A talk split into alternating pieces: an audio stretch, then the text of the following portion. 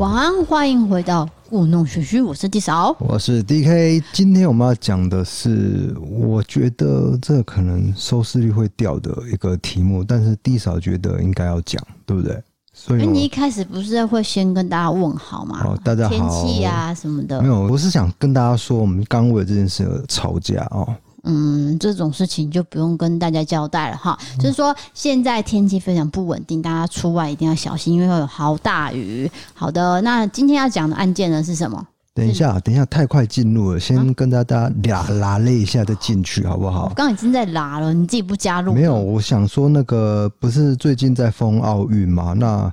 哎、欸，昨天戴资颖是表现不错啊、哦，这个是给带给我们一个非常精彩的比赛，我们还是觉得非常的高兴。是因为目前的成绩是二金四银四铜，这已经打破台湾历年来的记录了。对，果然是表现不错。那我特别讲一件事情，因为那个选手不是会戴一个口罩嘛，就是那种嗯、呃，我们出的那种奥运花色的口罩。嗯，哎、欸，现在就有这种诈骗哦，它就是只有一页式的广告。就你点进去要跟他买这种款式的口罩就是假的，你付钱以后货永远都不会到，所以大家请注意这件事情。一夜式的网页真的很容易受骗，可是我本人买过几次是没有被骗到了啊。你有买过一夜式的？有有有，因为他们会在 FB 下很多广告嘛。对啊，那种 FB 的商品是可以买的吗？不是吧？不行吧？然后我就看到一个呃，他是写说他是兽医，然后卖。那个猫咪的，就是可以亲猫咪下巴的那个。哦，我有看到。对，所以那个是没问题的。我买了啊，他送来了，我现在也在用啊。可是哦，你真的敢买 Facebook 的东西，我都不知道。我买过两三次，没有很多啦。就是都是成功的。那你有没有被骗的经验？网购的被骗经验哦。我们讲 Facebook，我没有，要不然等下拉勒太久。没有没有没有，真的没有。FB 没有。但是我觉得还是尽量不要。我就觉得还是有信誉的平台会比较好，你不觉得吗？对，而且我那时候有做功课，就是说你复制这个公司的名字，然后你去 Google 找到底有没有这间公司，然后跟电话，甚至你可以打电话过去问，都可以。是对，就是有有一些验证。那我们今天要讲的故事，哎、欸，有没有直接拉回来？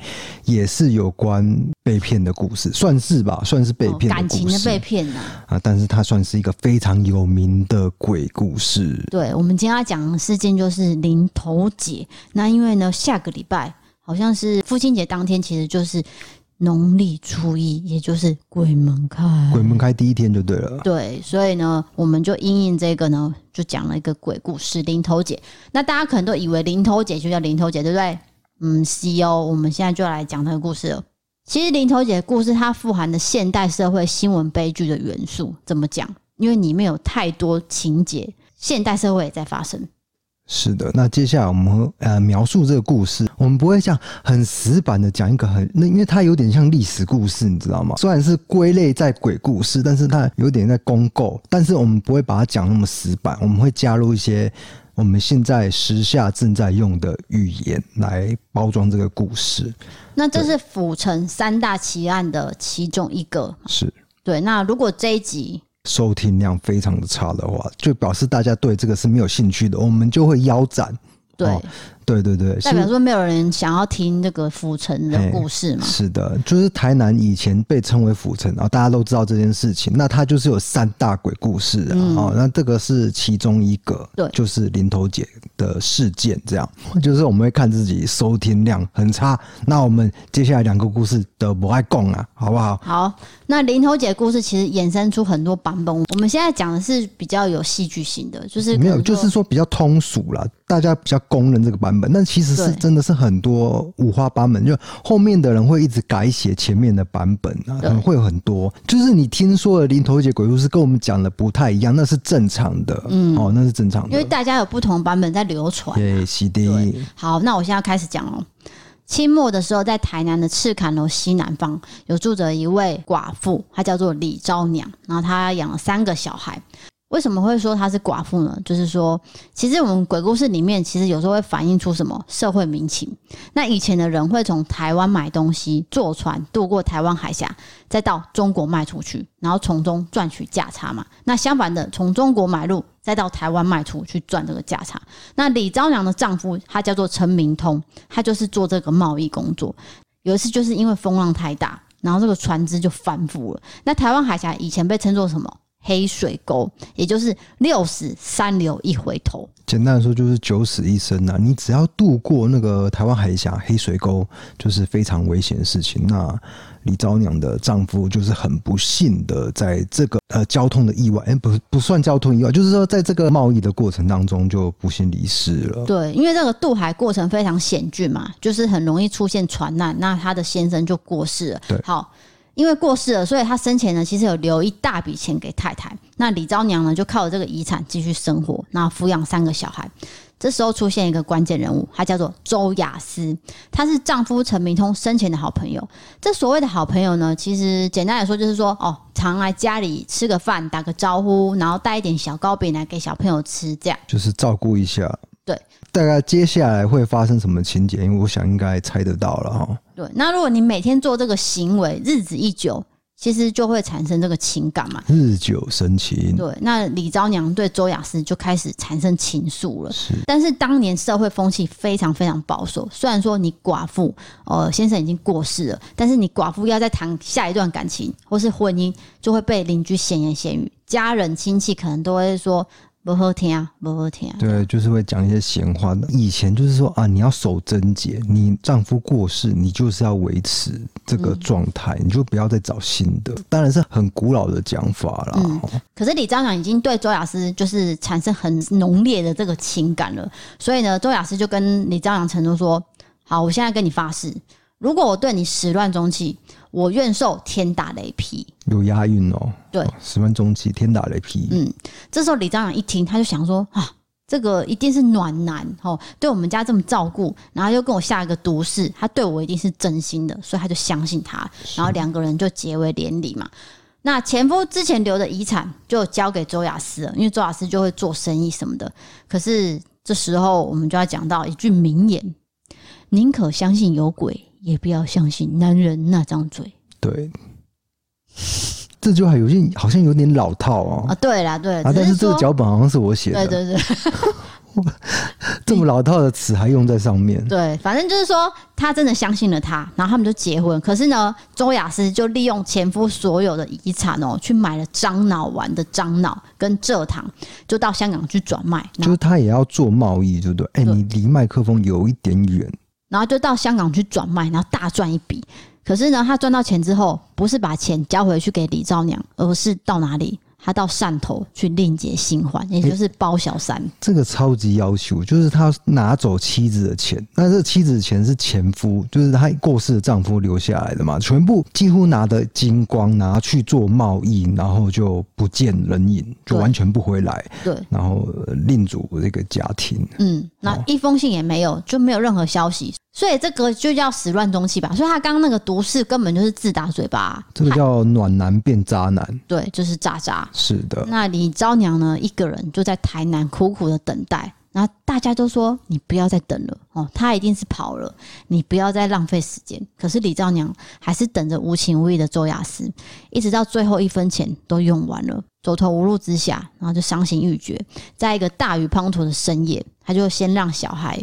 算是他把小孩杀了啦，然后自己呢，再到林头树上面挂一条绳子，轻生就过世。是的，那林头树它就是一个树丛了。以前台南市是有林头树，但是因为后来都市发展，就那个所有的林投树都砍光了。这样，嗯，这个事件经过大概就是这样。那后面就要讲到灵异情节内容。只有林投树这一带，其实我们有现场去嘛，就是在市区的百货公司后方的一个停车场。然后李昭娘的鬼魂呢，在当时就是有听说，哎，会在这里出没。好，那林头树林呢附近有一个卖肉粽的摊贩，他就有讲说，有一个女生，我都会跟他买肉粽，可是呢，他都说，哎，我要带回去给小朋友吃。好，他就跟他收钱，可是隔天早上，这个钱就会变成什么纸钱。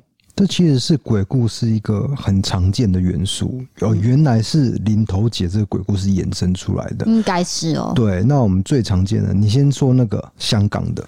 呃，我们上次有讲过香港都市传说嘛，就是那个烧腊饭店，哎，烧腊店的外送员去送餐，结果他拿到钱之后呢，隔天就变纸钱了，对，冥冥纸。对，那还有一个就是大家一定听过就是有计程车司机载一个女生嘛，然后载到一个荒郊野外啊，然后那个地方就是啊蒙阿波啊，结果女生下车以后悠悠的消失了。结果他后来司机收的钱发现也是变成冥纸，嗯、原来这个故事元素可能就是林头姐来的。因为这个点算是真的有恐怖到嘛？因为那个钱会变成纸钱，就等于是超越了那个现实生活。是的。好的，那后来呢，就是等于是打扰了府城乡民的安宁，所以乡民就在这边集资建造一座庙。当然后来就因为都市发展关系，庙就拆除了。那现在这个地方呢，也成为台南热闹地区，就是百货公司附近。好。由于鬼魂都是在林头树林附近出没，那我们就习惯说，呃，姐是一种尊称嘛，所以才叫林头姐。所以不是说这个人叫林头姐哦，她是李昭娘。然后因为是因为过世在林头树上，所以才叫林头姐。对，那我觉得你我我觉得你刚刚有一个地方讲太快了，就是林头姐的庙到底在哪里？你讲一个确切的地点。就是在现在的台南星光三院中山店旁边，以前是西提牛排的那边。对，但是西提牛排现在是倒闭了，换一家了。就是他在正前方是一个林头姐的庙，那后来就拆除了，这样。对，就是在民族路上。对对对。好，那就拆除了嘛。好，这个就是林头姐的故事。好，简单的说，就是她是被一个恶意抛弃，然后骗光财产的寡妇，带着小孩过世，然后产生的这些灵异现象。当然，故事当中的渣男周雅思，你如果没有遭受到报应，你就会觉得这个故事没有完整。对，就是原本的版本是停在这边就没有，嗯、就是建立了林投姐庙。那、啊、可是，请问那个渣男周亚斯他的下场是什么？没有啊。对，就他没有报应。对，所以后面的人就改写，继续写下去。对，这个故事内容就是说，后来呢，有一个从汕头来的算命仙呐、啊，嗯，他就去这个庙去躲雨，然后李昭娘的冤魂呢就现身了，他就跟他求说：“你可不可以帮我？”这个算命仙呢，就帮他说好，答应你，就磕了一个神主牌，然后放在黑伞下，就让他的冤魂呢坐船渡海到汕头。那林投姐就跟着过去嘛，好，展开他的复仇大计。有一天的周亚斯呢，就被林投姐附身，拿着刀杀了在汕头的全家人之后再自杀。就有点像中邪，然后杀了全家人，这个很像是西方元素的鬼片。就是踢笑之后乱砍人，对对对对对对对，所以最后呢，他全家人都死光了，就代表说是林头姐呢做的复仇计划。嘿，就是续写故事的人觉得要他必须得到一个报应，你才会觉得这个故事是有警示作用的嘛？对，因为始乱终弃，然后又骗光寡妇财产的渣男，怎么可能会没有报应呢？就是一定要有报应，所以这就是后来的情节。是，那虽然说林头姐这个故事情节是在百年前嘛。但是现在这个社会呢，仍然会出现类似的新闻，带着小朋友一起过世案件。例如台湾就发生了几起嘛，最有名的就是花莲五子命案，还有红若潭事件。没有错。那我觉得这两个都有嫌疑的，悬疑啊，悬疑的地方。第一个花莲五子命案，我们完全到现在还是不知道父母的动机是什么。当然我们会有一些猜测啊，可能是为了钱啊，为什么呢？可是。真正动机是什么？没有办法得知，因为我们发现父母的时候，他已经变白骨了，在那个树丛被发现的嘛，在荒郊野外啊，他们已经呃自己离世了。他喝毒药，然后就对对对自杀这样。那再来是红洛潭，呃，红洛潭，如果大家有兴趣的话，可以去二十七集听，我们有做过，就是说他也是因为债务的关系，然后让全家人都死掉。可是三个小孩的那个怎么讲？三个小孩的那个线索都不见了啊。更加离奇，就是说，就找不到小孩子的身体。对，他说是砸大海，那个，对对对，就是说有用那个焚化炉烧过嘛，可是完全找不到焚化炉的那个子女的 DNA 或是骨灰，一些迹象都没有。对，为什么三名子女会凭空消失？我觉得这是非常悬疑的地方。嗯，然后洪若潭跟他太太是确认过世了。对，是焚化炉里面有找到的 DNA，但是就是子女就是没有。那这个情节就是说，你家庭出现财务状况，然后父母亲呢，他会觉得说啊，我走了，小孩怎么办？他就一起带走这个小孩，等于是有点违反人伦的动作啦。那我们要讲的是说，你的家庭出现这些问题，没有必要去连累你的小孩，因为。你的小孩不是你的小孩，他们有独立的人生。现在在新的法律制度下，其实可以不用去承受就是长辈的债务。你你的意思是说有财务状况的话，对对对，那我觉得还有很多状况，比如说父母感情状况不好，嗯，你知道啊，有一些就是呃，我跟太太感情不好，我故意要气太太，所以我把小孩子杀掉，然后我自己也自杀，也有这种的啊，对不对？嗯、就比较偏激、啊。对对对，那你刚刚说的是财务状况出问题，嗯、对，其实呢，负债不用只还。嗯，哎，现在民法规定是这样，所以你不要做出这种憾事，因为真的把自己的人生搞砸，你不要把自己的小孩拉下水，就是这样子啦。对对对，对不对？所以林头姐呢，不只是一个历史鬼故事，应该是说它是一个古老的人伦悲剧。那大家其实可以记得林头姐这段历史。对，可是你也可以发现，历史是一直重复，就是百年前那种悲剧，现在还是有发生。对吧？因为现今社会，老实说，经济压力更大了。对啊，对啊，有很多都是因为钱的关系，然后再去犯下这个铸下大错啦。嗯。是的，就是跨不出钱这一关，所以大家不要做韩事，真的，真的，真的。好的，那今天府城三大奇案的零头姐就讲到这边，这是第一集啊。那如果大家真的是没有兴趣，这样是怎样？情感情感威胁嘛？情感勒索？对。没有关系，我们随缘，好不好？没有啦，开玩笑的，开玩笑，我们我们会做完的。没有，没有，没有，我也不敢这样。没有，我们做这个其实就是看心情啊。因为像 DK 他这种情绪化的人，你今天跟他讲说哈，我要做什么做什么，他会跟你说不要，谁要听啊？然后我就我就得再赶快换下一个案件，然后赶快再准备，然后我再跟他说，哎，我要做什么什么，他就说谁想听那个啊？哦。不要好不好？明天再录好不好？就一直被打断，一直被打断。对，刚刚讲的是一个戏剧上的效果，并没有那么难搞，没有这样。不是，就是有时候我会去考量说，嗯、呃，这个听众会想听吗？听众会想听这种百年的老故事嘛？这个说是鬼故事，但是它的剧情来说其实是蛮蛮历史的。不，我不是说历史不好，不是，不是，不是。哎，怎么讲？你哎，帮我接话。我不知道你要讲什么，反正是说你不想听，不代表别人不想听。OK，对对对。那因为我们有一个私密群组，就有人问说，哎，什么时候要做什么什么什么，我就会去参考他们的这个意见嘛。等一下，所以今天真的是有人说想要听林头姐的鬼故事哦。他当然没有指明是林头姐，他只是说什么时候要讲府城三大奇案啊，哦、这样子是啊，对啊，所以那是你个人的问题啊。好，的，那这个案件就讲到这边，接下来进行到我们的贝利开更的时间。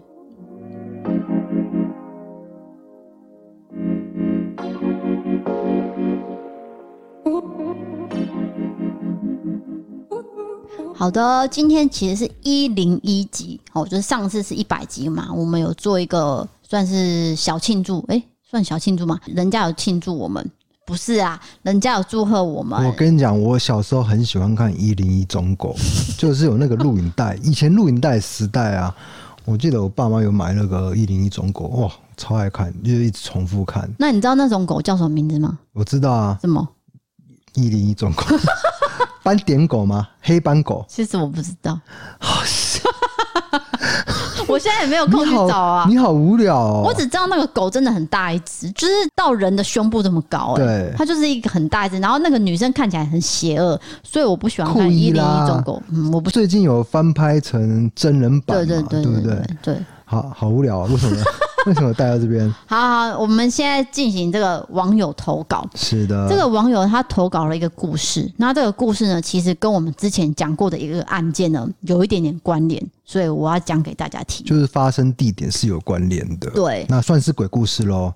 小小的灵异，小小灵异。对，OK。好，这个女生叫做精灵，国小发生的事情。那我现在就用精灵的角度来讲这个故事。那天是中秋节，那我就跟家人呢开车到外双溪去烤肉玩水。那天外双溪的前段有很多人在玩水，也有两名救生员坐在那边。我跟我爸烤肉烤到一半，然后我爸就说：“哎，我们去后面走走好不好？”啊，所以我们就留妈妈一个人在旁边顾东西，我跟爸爸呢就往前走，走到溪的中段。可是那个地形很奇怪哦，就是说有一个天然的溪水溜滑梯，就是这样滑下来的感觉。如果滑下去，就是看到一个很深的湖，可是那边还是离救生员不远。好，我当时就坐在这个溪水溜滑梯的上端，被溪水这样冲冲冲冲得很凉快。好，我爸呢就在旁边钓鱼。正当我享受这个自然美景的时候，突然间有一股强劲的水，就是直接这样嘣把我冲下去，冲进那个很深的湖里。我就尖叫，我就这样挣扎，然后就不断想要游回岸上，可是这个水的冲击力实在太大了，害我怎么游就是越游越远。我就努力的往我爸的方向看去，我就发现我爸根本就没有在看我，就是在收他的钓竿而已。我想说，难道我这个女儿比钓竿还不重要吗？我绝望了，我慢慢的被冲到更远的地方。这时候我睁开眼睛，我看到远方有一个模糊白白的东西，正向我这样慢慢的游过来，慢慢游过来，好，越来越近，越来越近，直到我看清楚他了，他是一张惨白的脸，没有五官。我放声大叫。好，这时候一只手伸进水里，就把我抱了起来。哦，是爸爸，爸爸就骂我白痴啊！你应该有绕过这个冲下去的水柱才游得回来。反正就是骂了我一顿。可是那时候我惊魂未定，等我回神的时候呢，我爸已经牵着我手，就是要回去找妈妈了。这时候我做了让我一辈子后悔的事情，也就是我回头了。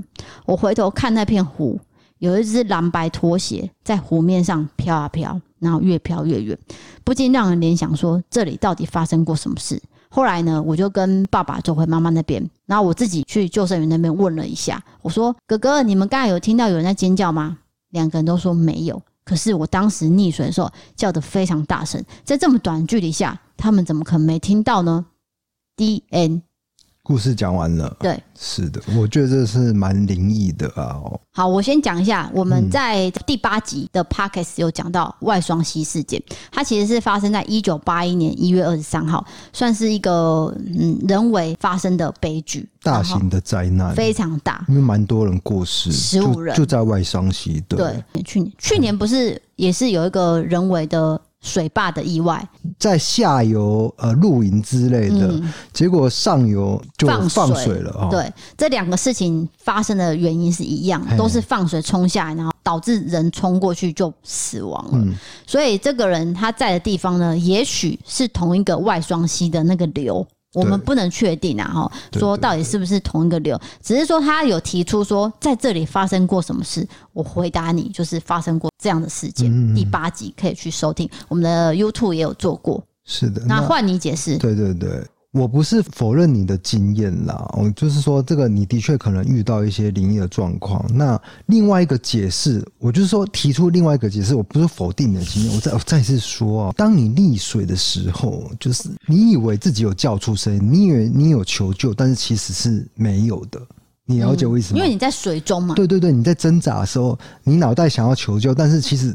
你以为你有叫出来，但是没有，旁人是看不出来你在溺水的。嗯，很多情况都是这样。对，你以为你有挣扎，但是其实溺水的人看起来是很平静的。嗯，那所以你爸爸一开始没有发现到你有溺水状况，其实是这样，这是可以解释的。有可能啊。对，那再来说，你有看到那个白色脸，没有五官飘过来，那我也觉得有可能是，当你溺水状况，可能会看到一些幻影啊，不能说幻影，就是说有一些水波。对啊，水波还是什么？就是你会觉得那个是怪怪的现象了。嗯。对，而且当时你一定很惊恐嘛，所以有可能会有一些联想。这个是比较科学的解释，但是呢，这只是一种讲法。对，真的很怕被骂，真的很怕被骂。也有可能你真的是遇到了灵异状况，嗯，对不对？我要讲说哈，有一部香港电影，大家有兴趣的话可以去看，叫做《鬼抓人》。这是我小时候没看必下的电影，它就是水鬼电影。刚讲就是他在溺水的时候，这样子这样子手挥来挥去，没有人看得到，而且他叫也没有人听得到，所以他最后就是被水鬼。拉下去，然后他就死掉了。对，等于是他要抓交替嘛，他就变成下一个水鬼，然后再抓下一个人。所以那个画面呢，就是你讲的，在一个海平面上，然后没有什么动静。水平面啊？哦，水平面，对，水平面上，然后大家都看不出来有什么事情，所以他就变成，就是他就死掉了啦。你说的鬼抓人是那个鬼，很像怪物的那个？呃，水鬼。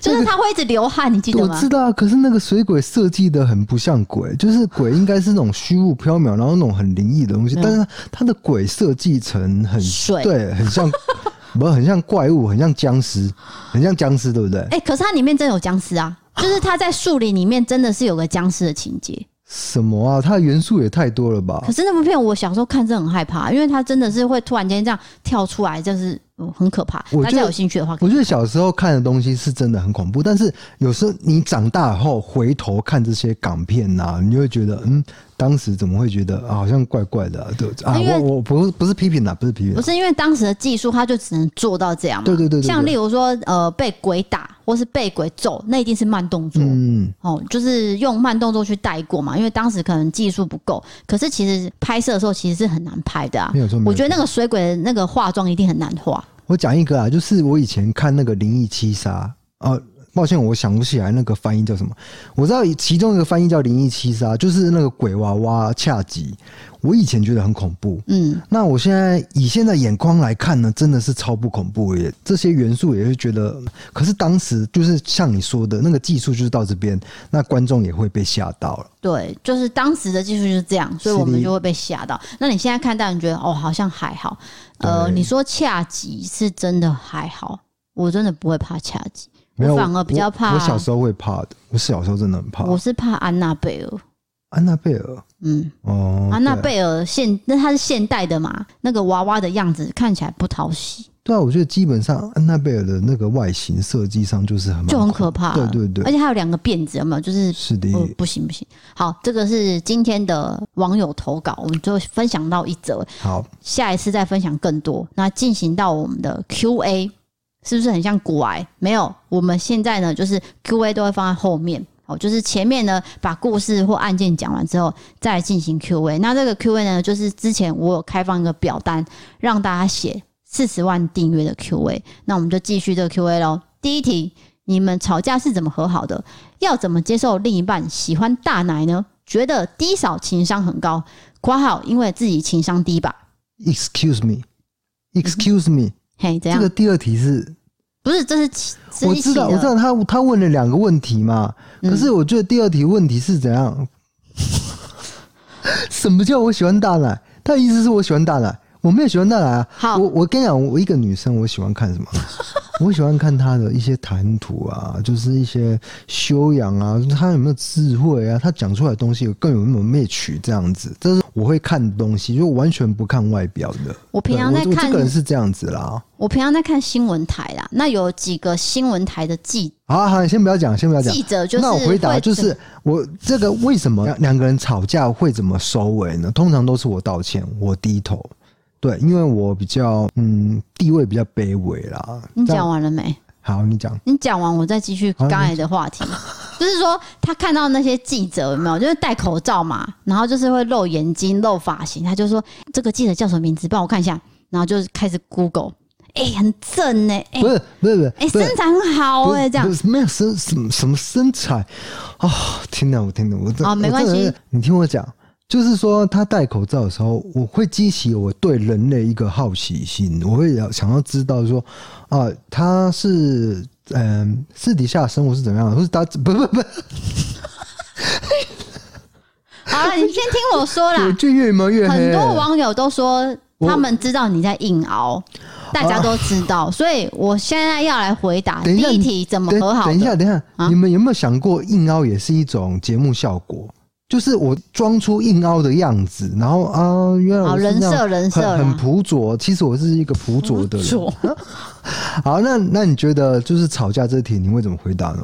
要看事情啊，因为多半都是他惹我比较多。例如说，他会冲敌我，就像我上一集有讲到嘛，他会在我洗澡的时候关灯。哎，这种事情谁不会生气？我当然出来就是追啊，就是打啊。你这个是家暴，你可以这样回答吗？不是啊，我讲的是开玩笑的打，因为你这个行为很幼稚。没有，我觉得吵架分两种，一种是小吵，一种是大吵。你说的这是小吵，像你情趣方面的，就像那个最近大家知道那个这群人尼克的频道嘛，尼克跟 Ashley 嘛。他们最近有发生一些争，哎、欸，不是争吵啊，就是尼克想要恶作剧，对不对？不小心踩到 Ashley 的脚踝，然后导致 Ashley 受伤，然后他们有一些吵架。这个我觉得这个算是小吵。那有的时候我们会因为观念而大吵。你连这个都要把尼克拉进来讲，你真是不要脸呢、欸！不是啊，你你真的很敢说尼克的地位跟我们地位差很多，好不好？不是地位的问题，我只是在解释小吵跟大吵这件事情。大吵就是观念上有时候真的是不同。那我讲我的，你讲你的，然后我们双方是没有交集的，这时候真的是会有一个严重的冲突。可是其实我们，我觉得我们吵架来说啦，不到半天就会和好，因为我最后会低头，对不对？好好好，OK 吗？那我要回答他下一题。他说要怎么接受另一半喜欢大男？我跟你讲，你就是接受，因为这种事情不能改变。这是从我以前梦里面的经验告诉我了，这就是个性。他只要不要做出逾矩的行为，都是 OK。因为看归看嘛，他也不能怎样嘛，就看，你就让他看。哦，这个社会就是这样，这世界就是长这样，就看。可是他的看如果太明显，让对方发现了，然后对方可能指控他性骚扰，哎，那就是他的问题，他就是看的技术不好。所以你就是要接受你的另一半哦会看。是，对，你就是要接受。我的答案是这个。当然，有一些男生真的是蛮重外表。那我像我就啊，我也我也不想再讲了。但是你们你们觉得怎样就怎样吧。我我也放弃放弃我的人设了。好，那下一题喽。我想问，能不能偶尔有低扫的穿搭文呢？哈哈哈哈！是怎样？你是时尚教主？你你走时尚风格吗？为什么他要你的穿搭文？因为这个问题大概有三四个人问。那我在想，会不会是因为之前我有几篇就是穿全身的那个穿搭，然后我只是纯分享而已。可是有一些回应嘛，像我现在就有两家赞助我衣服，这是我蛮惊讶的啦。就是他们也不嫌弃我这小学生的身材，因为那个给的衣服跟那个裤子，老实说对我来说都算很大件。可是我穿起来呢，哎、欸，又不一样风格，就是宽松宽松的感觉啊，oversize 的感觉。对对对对，我觉得现在蛮流行这种，包括我现在也穿 oversize。那是因为你发胖。不是发胖，我是变瘦，所以变成 oversize。你当初是发胖，所以穿了很大件衣服。那现在瘦，但是 oversize 啊。我我之前真的是大概两三个月前真的是蛮胖，就是你知道胖到肚子哦，穿 T 恤会盖不住，就是你 T 恤那个肚子那个部分会凸出来那一块。对对。那现在整个肚子都消掉了。好，那大家如果你是卖衣服的，那你愿意赞助 DK 这个衣服的话，毕竟我也是型男。不是型男呐，就是嗯，算是有一定程度的影响力，俊美啊，俊美，俊你卡层 啊，俊你重呀。重点就是说穿搭很 OK 啦，因为我们之前没有想到说穿搭这一块，因为我们很少出门，老实说，所以你说穿搭就是嗯，很随便穿。那之后可能如果大家喜欢看的话，我们就会增加。好，下一题笑什么啊？没事。下一题就是说，D K 和 D 嫂认为对方最大的优点是什么？我觉得 D 嫂最大的优点就是，嗯，跟我可以聊得来，然后很多方面都是蛮聪明的，很有智慧的。对，因为我喜欢有智慧的女生。因为你太笨。对对对对啊，对，就是我比较笨呐，好不好？你讲完了？哎，讲完了。哦，好。嗯、那你说你的优点的话，就是算是嗯比较诚恳呐。诚恳，你看吧。因为我以前遇过，老实啊。我的梦里面不是有遇过比较不诚恳的人吗？对、啊。所以相比之下，你就是比较诚恳。那当然，我其实以前有测试过你有一些事情，我发现说。对啊。Test。Yeah。测试。哎，你也有测试过我啊？卖点给了。放。抱歉，抱歉，不是，我是说测试什么？我哪有测试你？你你有测试我什么？我可以直接告诉你什么事啊？就是说我之前不是有讲过，呃，梦里面有个男生，他不让我知道他家住哪吗？那为什么他不让我知道？因为他有可能藏小三小四嘛，对不对？他连地址住哪边方向他都不讲。可是因为我第一次跟你出去的时候，你在用那个 GPS，就是那个导航，你是把你家的地址整个完整的打出来，嘿，那我就完全看出来说，哎。代表说你没有在隐瞒些什么，这就是测试啊。可是我觉得你你举的那个例子真的是极端案例耶，谁不会就是干嘛隐瞒？我觉得我是普通人呐，嗯，哦，对不对？那你觉得我测试过你什么东西？嗯。你你刚你刚那么胡乱，我哪有测试你？有啦，我心情有那么重，最好是可能就是看我这段不要给我剪掉，有没有把钱留给你之类的啊？什么钱啦？我跟你讲，我每一分钱都都在你户头啊！啊，对，你就是在测试说我会不会把钱 A 走啊？我真的不怕你 A 啦，真的是。好了，这个优点大家是觉得怎么样呢？反正其实你说优点，有时候你不喜欢对方，那个优点就变缺点了啊。不就是这样吗？啊、就是这样啊，有时候缺点会变优点啊。对，就是你喜欢那个人，就觉得哦，赞赞该被吸啊，你不喜欢他，就什么都是坏的，所以这个就是这样。好，下一题就是写说。继续做影片的动力是什么？不是啊，这个东西我就会觉得，我一定会回答很官腔嘛，就是说想带给这个社会一些我觉得正确的观念呐。我希望这个下一代会更好。比如说呢，我就曾经做过有关不要歧视同性恋的一些事件，对不对？我就可以玫瑰少年，对玫瑰少年事件嘛，我就觉得这东西，我不希望下一代。是受到歧视的。其实你知道吗？就是很多明星，美国明星的下一代是同性恋，或者是比较少数的性别的特征，但是他们是很支持自己的子女这样子的，他们不会觉得是怎样。可是很多台湾人就还是会，我必须说，我们台湾是第一个通过同婚的国家。对，那现在的长辈可能还是不能接受啦。但是我觉得世代交替来说会越来越越来越开放。那我就是真的是希望我下一代呢，下下一代呢，能够就是这个社会是 OK。可是两代之间有些东西是不能勉强对方去接受，就等于是你算是包容。我觉得是，我觉得是不能接受，就是有些人不能接受我们，那我们也不能接受他们，那我们就算了，就是不要去冲突就可以了。对对对对，对，对，所以这个继续做影片动力就是什么？简单来说。就是你们有看，你们有回馈，告诉我说，哎、这部片带给你的是什么观点啊？什么心得回馈给我？其实那个就是动力。就其实像上一集讲到那个最温暖的什么片刻，就那个一样意思。就是你们有回馈，我们看到了，其实我们就很开心，那就是动力。是的，是的，是的。那下一题是。不是，因为我发现你刚回复已经在打转了，就是你已经在讲同样的东西了。哎呀，好啦，第五题是说，能介绍全台世界各地的知名鬼屋由来或背景故事吗？好，告诉你们，我们的二十三集，其实我们有做过类似的，对对，已经讲过台湾五大鬼屋，但有一个就是杏林医院嘛。是，对，那杏林医院，你知道最近的那个 update 吗？update，我们之前就讲过，我们在会员影片有介绍过，还有个 update。有吗？嗯，他不是把买下，对不对？这是一个 update 嘛？嗯，金城银行旁边那块他也买下来。我知道这个，我知道，对，就是他那整块都被金城银行买下来了。嗯，对对对，反正就是说可能有一个布局啊。那这个全台鬼屋目前呢，就是介绍到这边。好，那我必须说，可能会有点煞风景的话，很多鬼屋都是穿凿附会出来的。比如说杏林医院，就是杏林医院根本没有鬼，好不好？完了完了，要被骂了。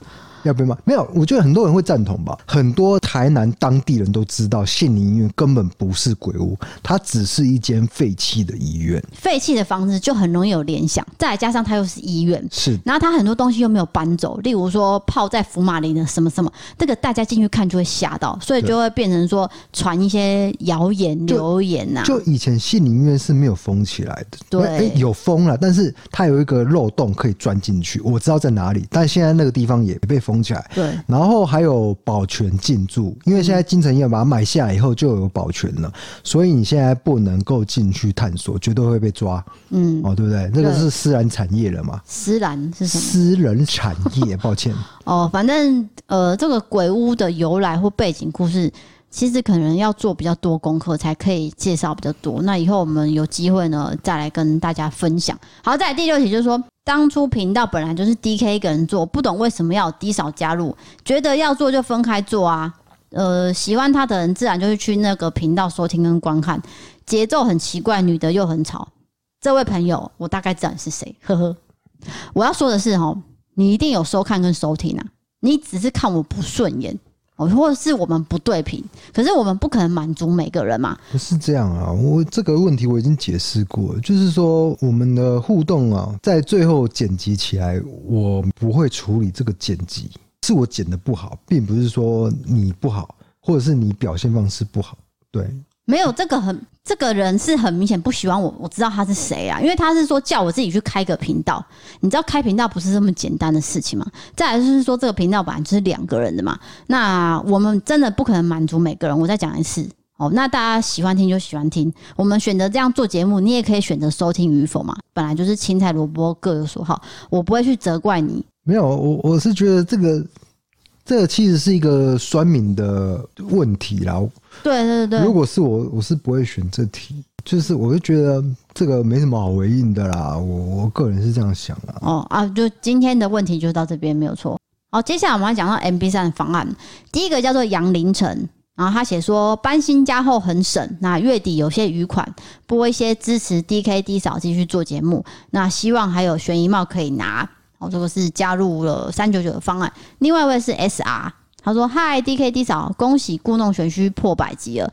赞助不是为了拿悬疑帽，只是希望有一点心意，给你们更多动力。希望节目长长久久，支持你们。”感谢。哎、欸，我每次听到这种就是赞助的留言，先不要管赞助什么赞助多少，那我觉得那个都不重要。对，重点是你那个心意，我们会觉得有继续做下去的动力。对，这也是动力、啊。这真的是很大一个动力，就哦。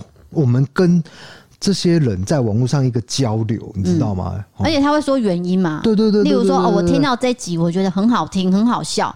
呃，陪我度过什么什么时光？是，那我们就觉得说，嗯，这个是算是很暖心的回馈。对。对，而且我觉得有一些人呢，他会讲他的小故事，就是说我们在自己听到什么故事，我我那我以前是怎样怎样讲，我、嗯、我觉得这都是一个呃很棒的回馈。回馈回馈回馈，一直重复回馈。抱歉抱歉，我本来想说我想讲交流，但是交流好像刚刚前面也讲过，就是说我们词汇量很少。啊，继续继续。好的，这是 MB 三方案的嘛？对。那 MB 三，如果你发现你不能收听，你可能就是要重新划掉。因为我自己也遇过这个状况。那如果真的不行的话，就是找客服。对，因为有些人跟我反映。好，再来是 EC Pay 的赞助，第一个叫做陈应荣。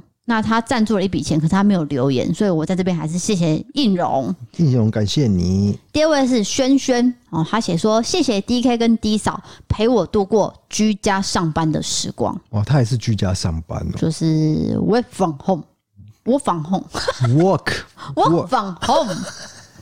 home，work from home，Yep。就是说，这些人可能刚好在居家上班听了我们的 podcast，可是老实说，我说真的，在居家上班这段期间，因为从五月十几号到这个七月嘛，这段时间居家上班，哎，我们的流量反而有下降，有下降，因为大家不通勤嘛，是的，你通勤的时候才会去听嘛，那大家居家上班反而是你要更注意这个电脑。哦，有时候要视讯，大家要开会，就没有空去听 Podcast，也没有通勤了，就少了通勤这一块。对对对，然后反而多了那个。呃，讲儿童故事的 podcast 嘛，对，对对，那现在就是慢慢的又回来了，所以就谢谢大家，就是继续收听。好的，今天的赞助跟案件就讲到这边。那欢迎你投稿各种经验，请点传送门里面的投稿专区。如果你喜欢我们的 podcast，欢迎追踪留言、五星评论，或是到 MB3 App 参考各种方案。想要看我们的影片呢，可以到 YouTube 搜寻异色档案。想看我们的日常，请追踪我们的 IG。谢谢各位哦。好的今天就陪你到这边了我是 dk 我是 d 嫂我们下次见拜拜。